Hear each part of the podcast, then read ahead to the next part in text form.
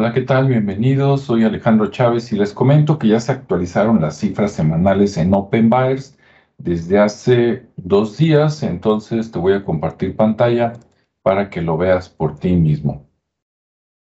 Ok, bueno, ahí estamos viendo la gran cifra de 2.278.311, que son el total de efectos adversos que la gente ha experimentado cuando se ha inyectado alguna solución.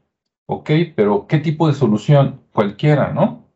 Cualquiera de las que comienzan con V, ¿verdad? Que no se puede decir en YouTube porque luego hay problemas de que se pierde el video y nos cancelan el canal.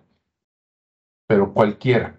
Ahora, si nos queremos referir nada más al problema de hace más de dos años y medio, ¿verdad? De finales del 2019 para acá, Ah, bueno, pues ahí las cifras son de 1.394.703, ¿sí? Reportes de efectos adversos. O sea, casi, casi un millón, este, 400 mil, yo creo que para la siguiente semana ya va a llegar o se va a quedar a muy poquito de un millón 400 mil casos reportados. Te recuerdo que según Open Buyers, estas cifras pueden representar solo el 1% del problema real.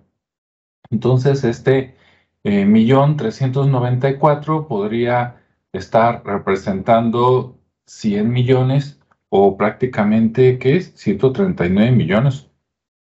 Ok, está dura la cosa, ¿no? Bueno, ok, para los amigos que nos siguen en los medios oficiales, ¿no? Todos estos que son, por ejemplo, este, YouTube, este, todo, lo que es de Google, ¿no? Este, Facebook, este, Spotify, eh, etcétera, etcétera. Para ellos, aquí terminamos el video y te invito a ver la descripción para que veas la liga y le des clic para que veas el video completo. ¿Sale? Hasta luego.